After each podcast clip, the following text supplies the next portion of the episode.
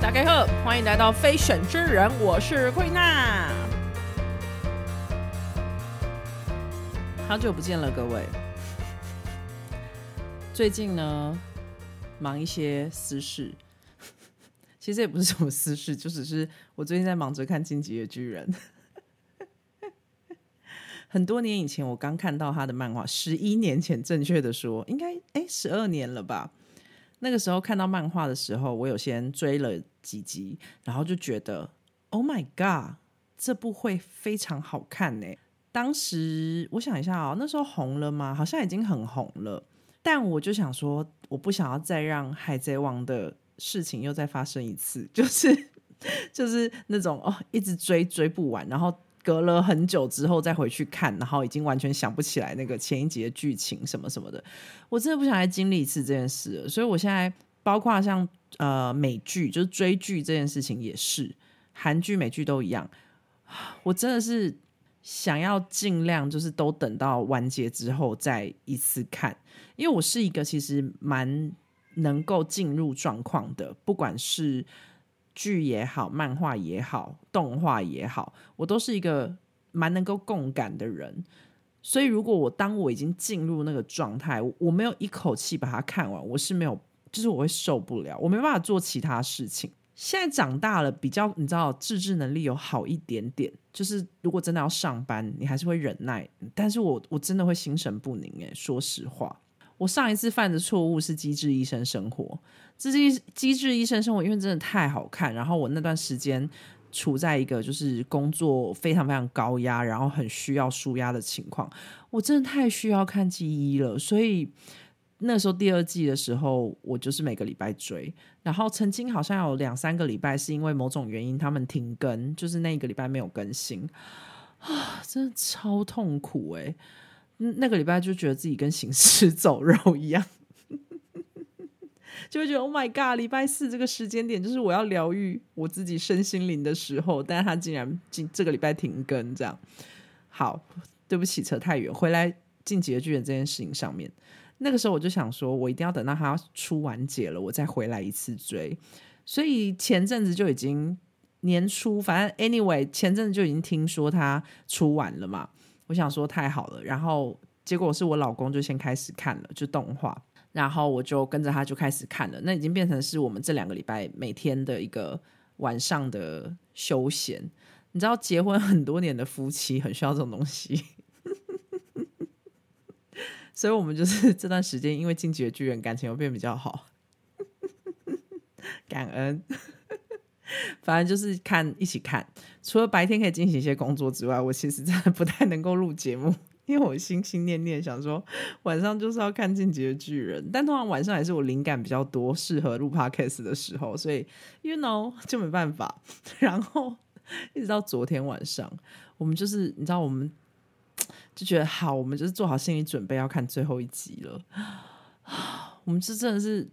喝了很多酒，然后想说：“天哪，我们要就是用一个很激昂、很 emotional、很非常丰沛情绪的状态去看最后一集。”结果看最后一集结束，我们两个就愣在那边，想说：“啊，什么什么？就这样吗？啊，结束了吗？”我就说：“怎么可能不对啊？”然后我就赶快去查，才发现动画还没出完。动画还没出完呢，各位，明年才会出最后一季，最后一季的最后一篇，最后一个终章。So sad，真的 很沮丧。好，但真的是推推。关于进阶剧、进阶巨人，我应该就可以讲一集了，因为我超多感想的。先撇除歌很好听或者什么的，我觉得动画。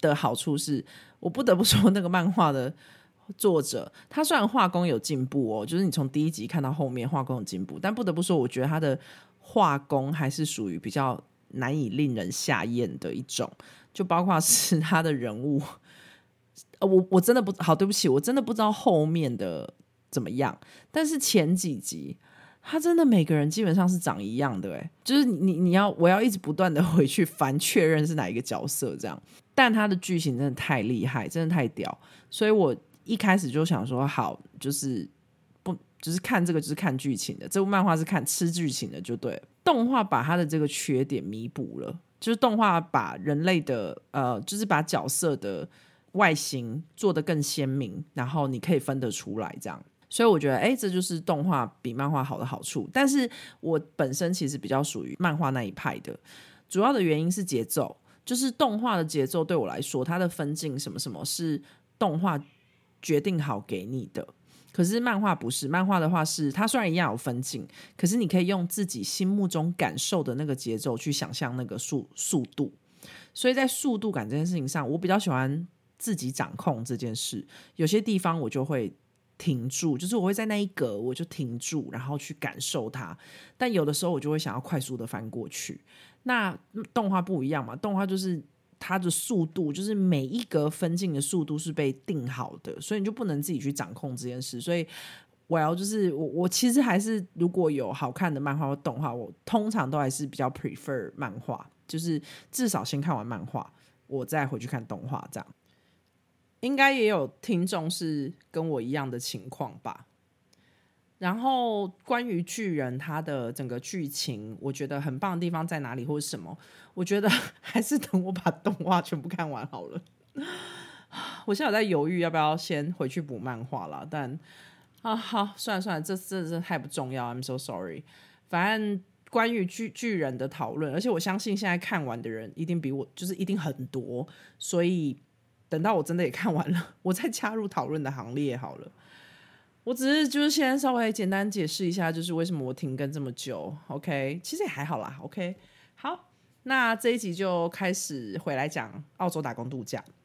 我去澳洲也已经是七八，就我申请签证已经是七八年前的事。虽然我很想成为一个知知识性频道，但就还是请大家自己搜寻，就是签证怎么办。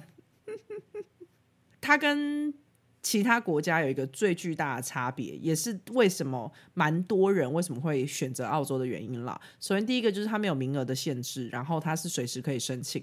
像我知道的，蛮多国家的打工度假签证都是在特定的时间开放，像英国也是嘛，特定的时间先开放抽签，然后你拿到你抽到你有。因为它有名额限制，你是在那个名额之内了，你才去申请签证。但澳洲就是没有这些限制，基本上你一年四季三百六十五天，你什么时候想申请，就是可以去申请。那现在因为疫情，I don't know，OK，我只是在分享八年前是这样。它还有一个优点，就是它的签证你其实是可以申延延签到两年的。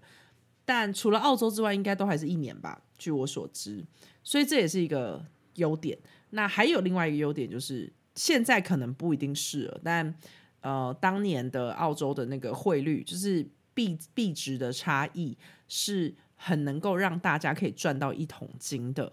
就是它的基本底薪跟它的币值换算下来，对台湾人来说是很有机会赚到一桶金。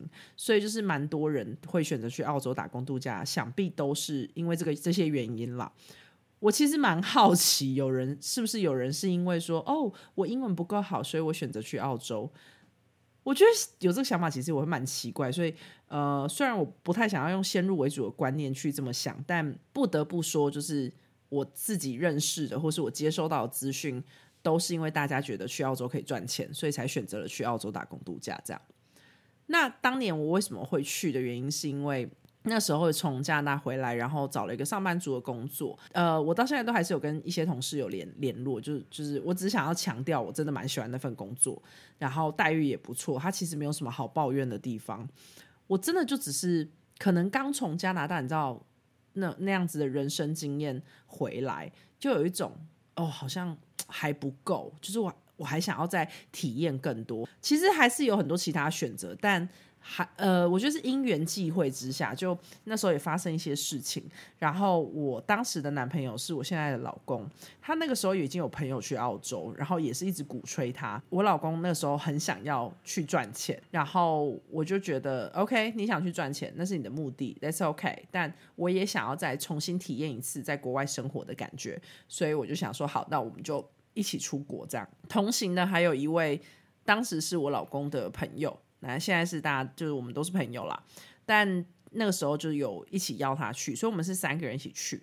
我就是一个母爱泛滥，然后又喜欢掌控、掌控欲很高的人，所以当时就觉得。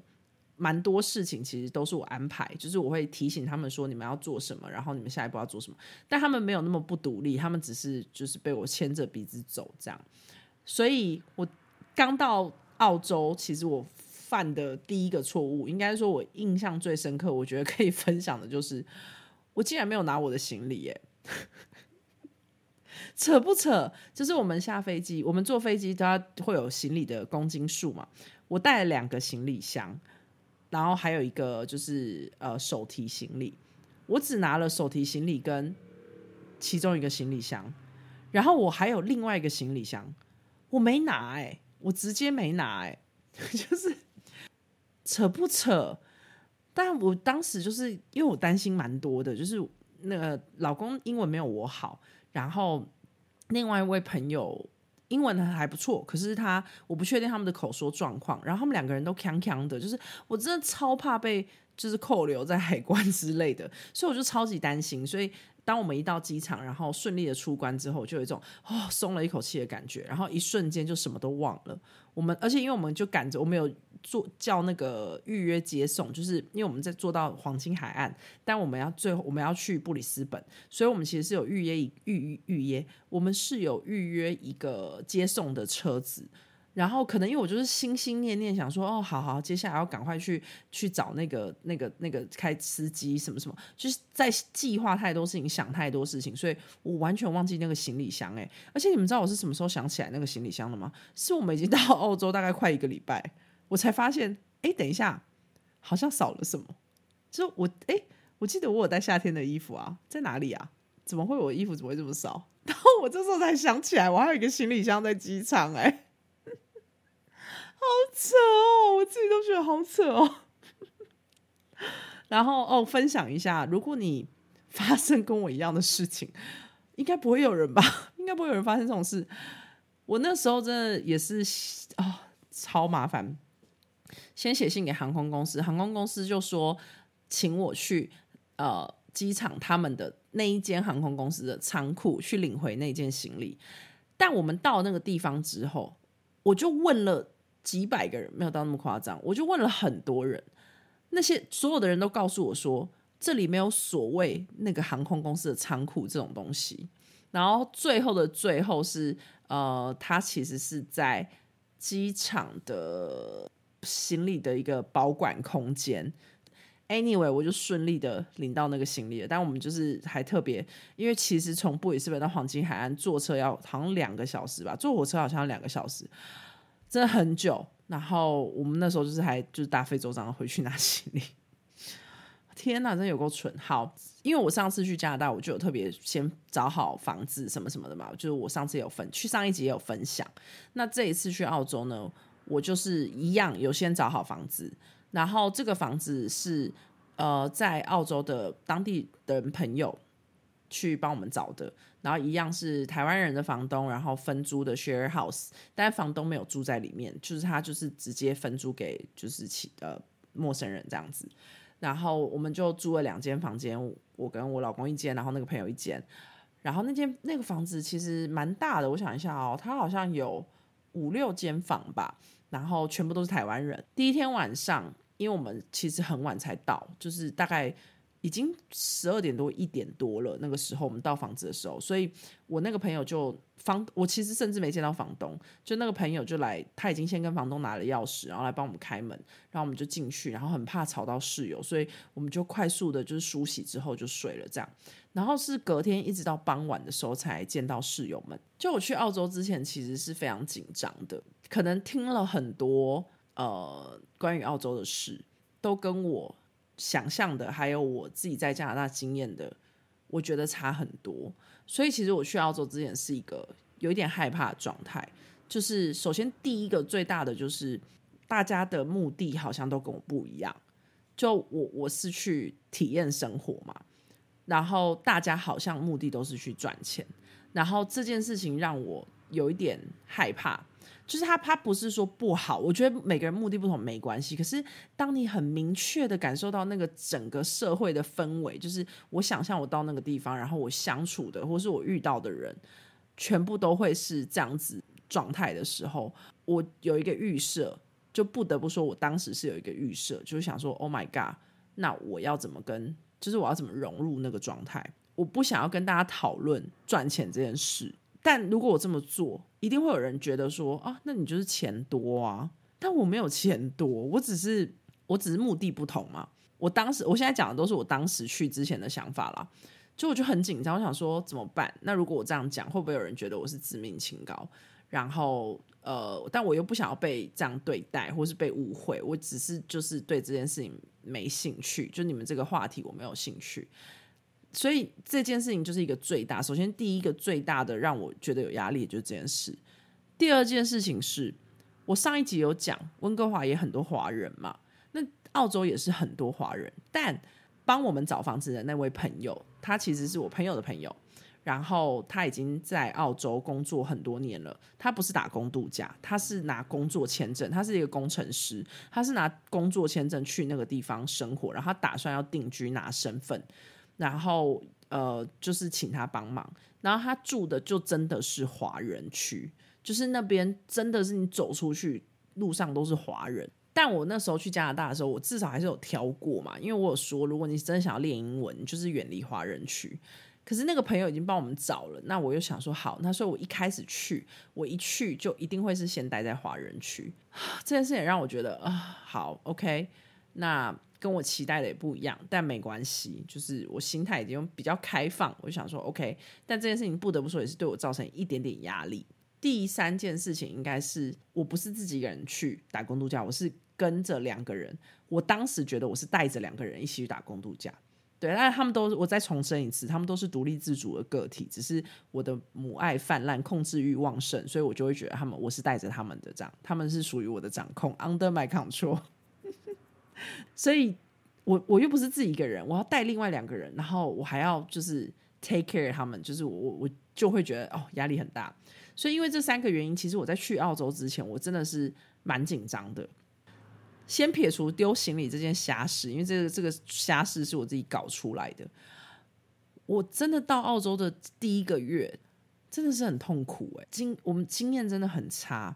首先是我们一开始要去的时候，我当时在。台湾还有一个影片的案子，影片的剪辑案，其实我还没剪完，但我有跟业主说，我会就是到澳洲之后，我会把它剪完，所以我已经一开始就先跟我老公还有那个朋友讲好，我第一个月我没办法工作，就是我需要待在家剪片，但是我可以帮忙照顾你们的起居，那我们的生活费就一起分担。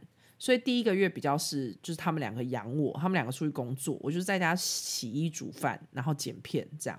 所以我很长的时间其实是待在那个房子。呃，先讲几个，我觉得跟加拿大就有一个蛮大的差别的。首先是交通方式，因为澳洲真的太大了。然后澳洲的布里斯本啊，我先讲布里斯本，它的。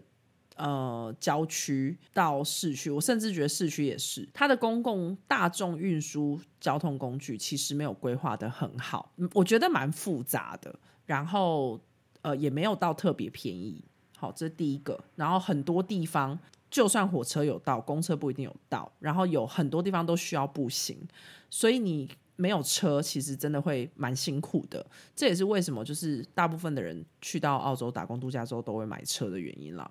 先撇除你要去到就是其他的区域，你光只是要在你住的地方去生活，就是比如说你要去买菜或者是什么，没有车证其实真是真的是蛮难的。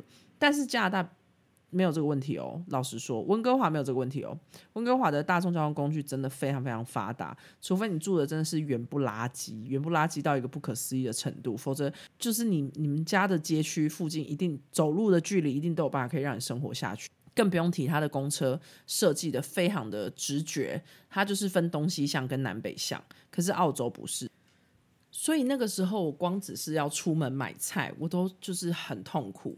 我印象很深刻，就是有一天，因为我想说要一次把一个礼拜的菜买完，然后再加上就是那一天有大特价，所以我就买了很多菜，然后我真的是提不动哎。就是我，我是那种，就是我坐公车，然后好不容易到了离我们家最近的站，下车之后，我就是要这样两只手，然后同时提起那个袋子，然后这样深吸一口气，然后快跑，这样跑跑跑跑跑，然后我就要放下，然后就是 喘气，然后再提起来，然后再跑跑跑跑跑，然后再放下。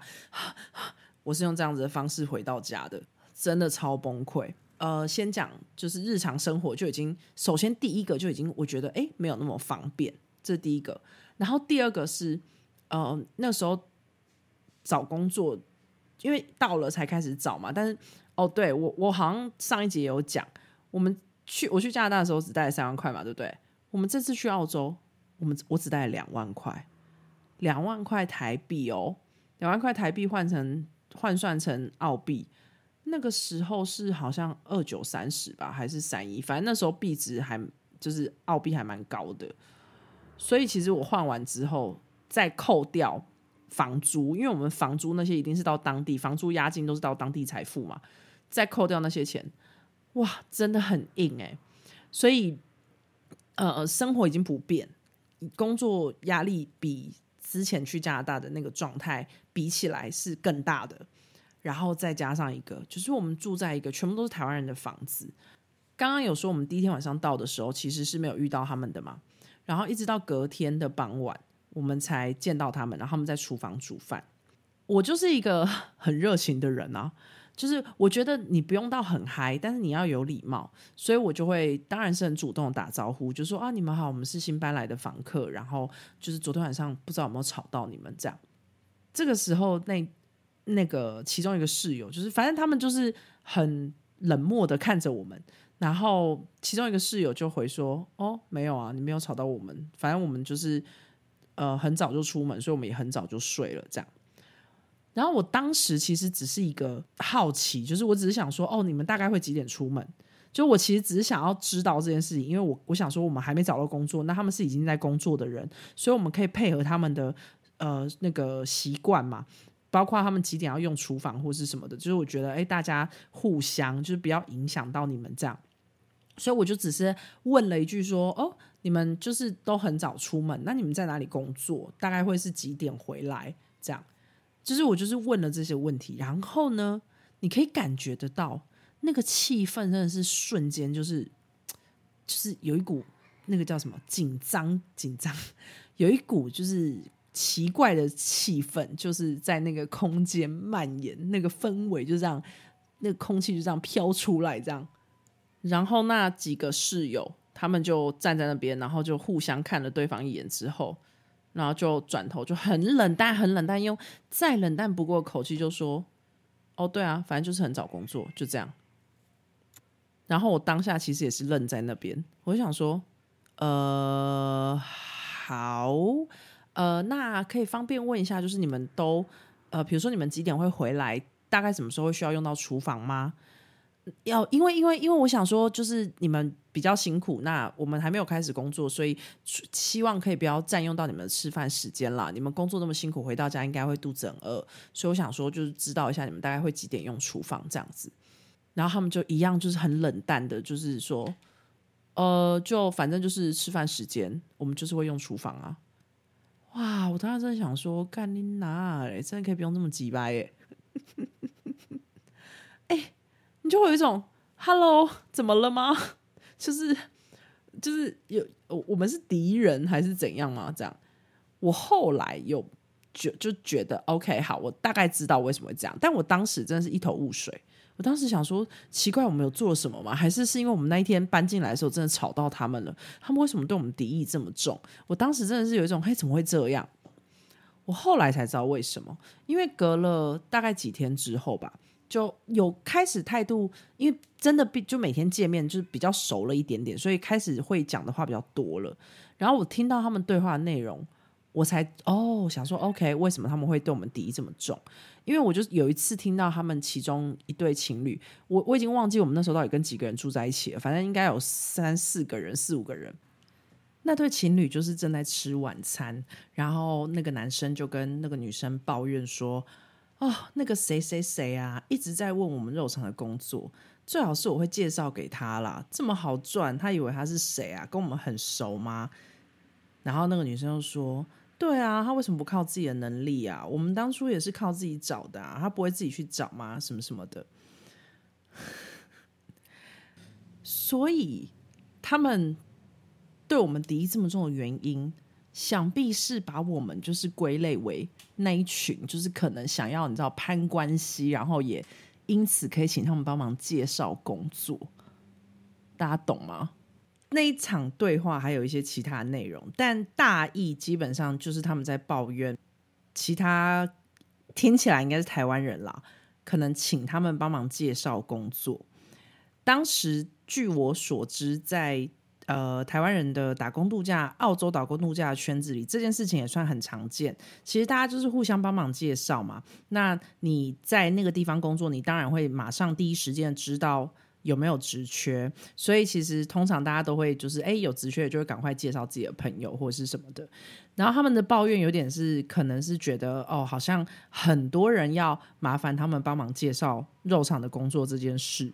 然后他们用一种很，就是啊，你们以为你们是谁啊？可以就是可以轻易的拿到这种工作吗？这样就是有一点这样。然后他们也同时间在对话的过程当中，也一起去讨论了其他人的工作。就有可能他们会说：“哦，那你知道那个谁谁谁在哪一间叉叉叉肉厂工作？你知道吗？”哎，我听说他们那个啊，真的很糟哎，什么什么的，时数超少啊，什么什么有的没的。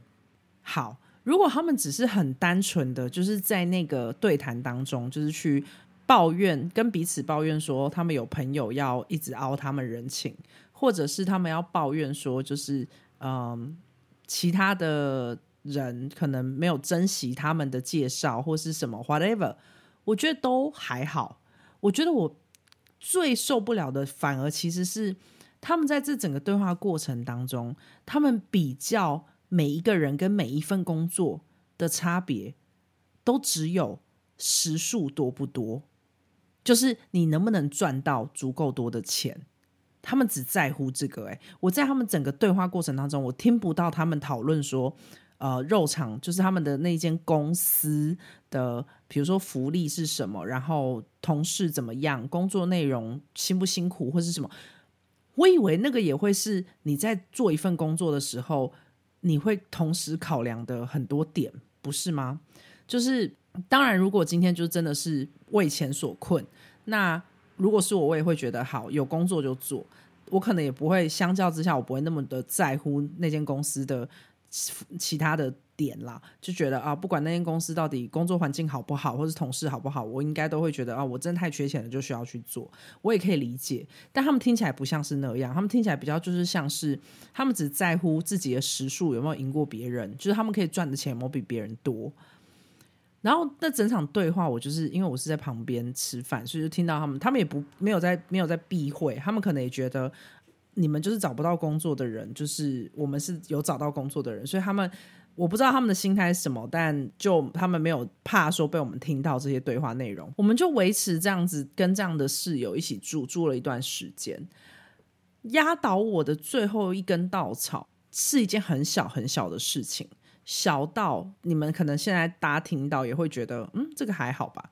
但当时我真的觉得，天哪，enough，我真的受够了，我真的没办法。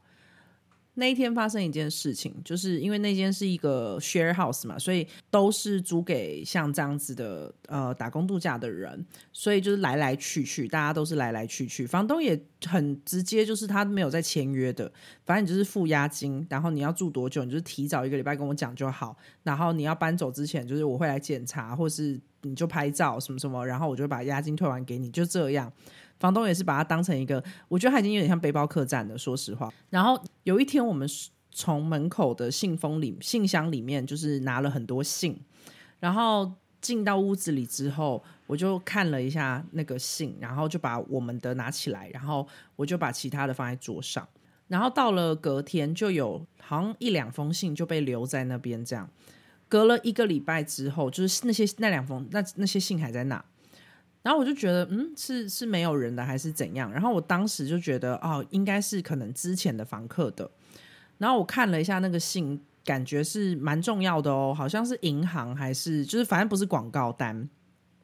我就问了一下其他室友，我就说：“哎，这个人是你们认识的人吗？”这样，然后他们看了一下，就说：“哦，不知道是谁。”这样，我就说：“哦，好好好。”然后我当时心里面想说：“哦，那我可能就是去问一下房东，看就是有没有办法联络到这个前房客。”这样，结果他们就非常非常自然而然的就说：“哦，就是把它丢掉啊。”对这件事情真的很小，对不起，我我后来回到台湾之后，我们租的房子也是有有遇过类似像这样的事情，但基本上只要是广告性什么，我也是会直接丢掉了。但可能是因为那个日积月累的那个差距，那个不舒服感，然后那件事情真的让我瞬间的觉得，天哪，你们是完全没有同理心的人哎。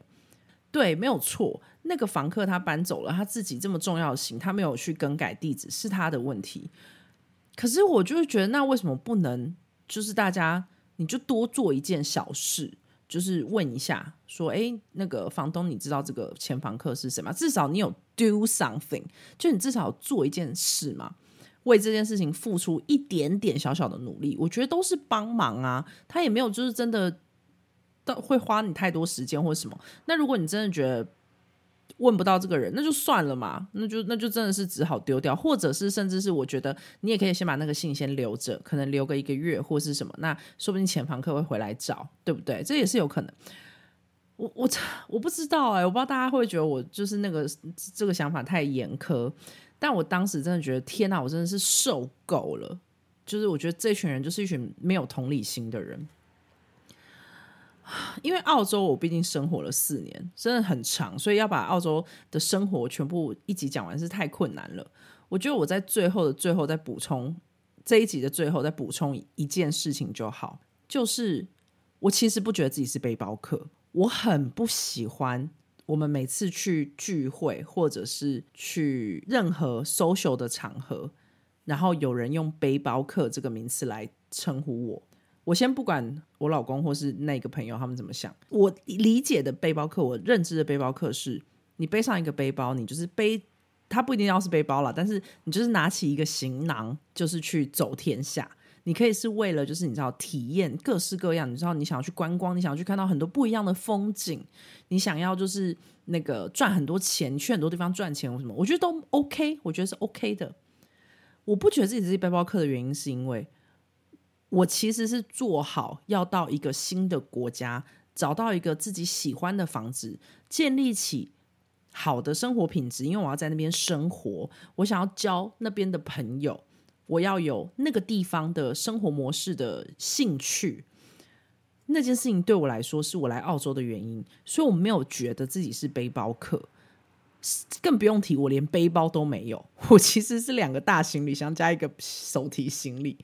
我根本就没有什么大背包，我我人生到现在甚至也没有买过任何的大背包，因为我就不是背包客，我没有打算。当时啦，我的目标还是找服务业的工作，我也没有想要去，因为像如果你去农场的话，它会因为季节的关系，你知道农作物嘛，所以它会因为季节的关系，你其实势必要需要换地点。然后哦，对，澳洲打工度假其实是有一个规定的，只是很多人会直接忽视这个规定。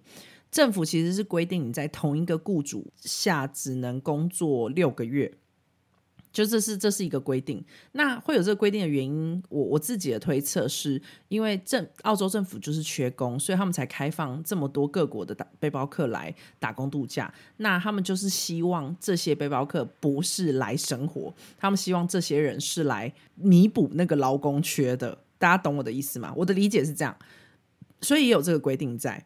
那我当时心里面想的就是，我会在我会找一个地方，然后 settle down，就是安安定下来，然后先做附近的工作，做六个月，然后六个月后我可能会再换另外一份工作。但我并没有觉得我就会就是去农场，或是我会去很多地方一直迁移。我们带的行李超级不适合我们迁移的，说实话，就是我甚至还带了棉被、枕头什么的。哎，就是我我就觉得那个是。我我来到一个，就像我在台湾好了，我租了一间房子，然后我搬去那个新家，我一定会想要带自己的，比如说窗帘呐，或是什么的吧。你要布置自己的新家啊，对吧？对吧？就是大家懂我意思吗？就是因为我的心态是那样。好，我真的强烈。郑重声明，我不是看不起背包客，或是我不喜欢背包客，为什么？而是我觉得我自己不是背包客。然后当大家用一个背包客这个标签，然后去说这件事情的时候，或是把我直接纳入这件事情当中的时候，我就会有一种，可是我没有那么就是呃，你可以用很比较正面的想想法去讲的话，就是有很多背包客是你知道，就是他们真的是上山下海，然后去观光了很多地方，但我没有啊，我没有钱，那我也没有打算这么做。我想要好好的找一个我喜欢的区域，然后生活在那个区域，并且就是建立起我的生活模式，然后享受那个区域的状态。我还是可以出去玩，但我想要在一个地方 settle down。OK，这样大家可以明白我意思吗？那个帮我们找房子的台湾人的朋友，就我说，呃，有工作签证的那一位，他也带我们去吃饭，或是也带我们就是去认识他的朋友，就是有时候有 party 或是。或是聚会的时候，那他都会说：“哦，这是我台湾来的朋友，他们就新背新包客啊，新背包客啊。”那时候好像有什么新包跟老包吧，我记得好像有人会这样讲。他们就说：“哦，他们就是一群新包啊，他们就两个新包这样。”我当时真的觉得，谁跟你新包，你才新包，你全家都新包。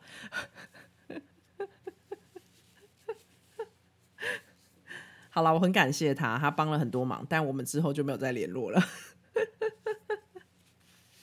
因为我我我觉得，首先是价值观就有蛮大的差距的嘛。那他好像，我其实也有解释过我刚刚那个理论跟说法给他听，但他好像不是很能理解。他就觉得啊，你就是来赚钱的背包客。大家看不到我的手，但其实我的手正在比 double q u o t 背包客。对我觉得背包客被污名化哎。不知道这不知道讲澳洲生活的这几集到底会多得罪多少台湾人？我很爱台湾，我非常爱台湾。我回来台湾原因就是因为我很爱台湾。但在澳洲，真的，一开始去你就会有一种哇，人生地不熟的，在国外，然后遇到背包人，背呃遇到的台湾人，一开始就是这样的，经验真的非常差，更不用提那个月。我们钱已经没什么钱，然后他们两个人找不到稳定的白工，都是我们都是找到白工，就是呃合法的工作，但是他们都是临时工，就是若依跟呃我老公跟那位朋友，他们都是找到临时工，所以一直都不是很稳定，然后又有那个经济压力，在我跟我跟若依那个时候其实很常吵架，就是因为大家压力就很大嘛，就是很担心自己没办法继续生活，所以。我们那时候又很常吵架，然后我也觉得很焦虑。就是一一来是生活在那个环境，我其实觉得很痛苦；然后再来是我又还没有办法去找工作，因为我片子还没剪完。我去找了工作，我一定就没办法剪片。哇，第一个月真的好痛苦哦！其实没有想过，当时那个时候我真的想说：天哪，待完这一年我就要走，我真没办法待第二年。我当时对澳洲的印象真的差到极致了。那么，到底为什么最后我们会待了四年呢？那就大家请听我下一集娓娓道来啦，好不好？好了，我会尽量下一次不要拖更拖这么久。那我们就下集见喽，拜拜。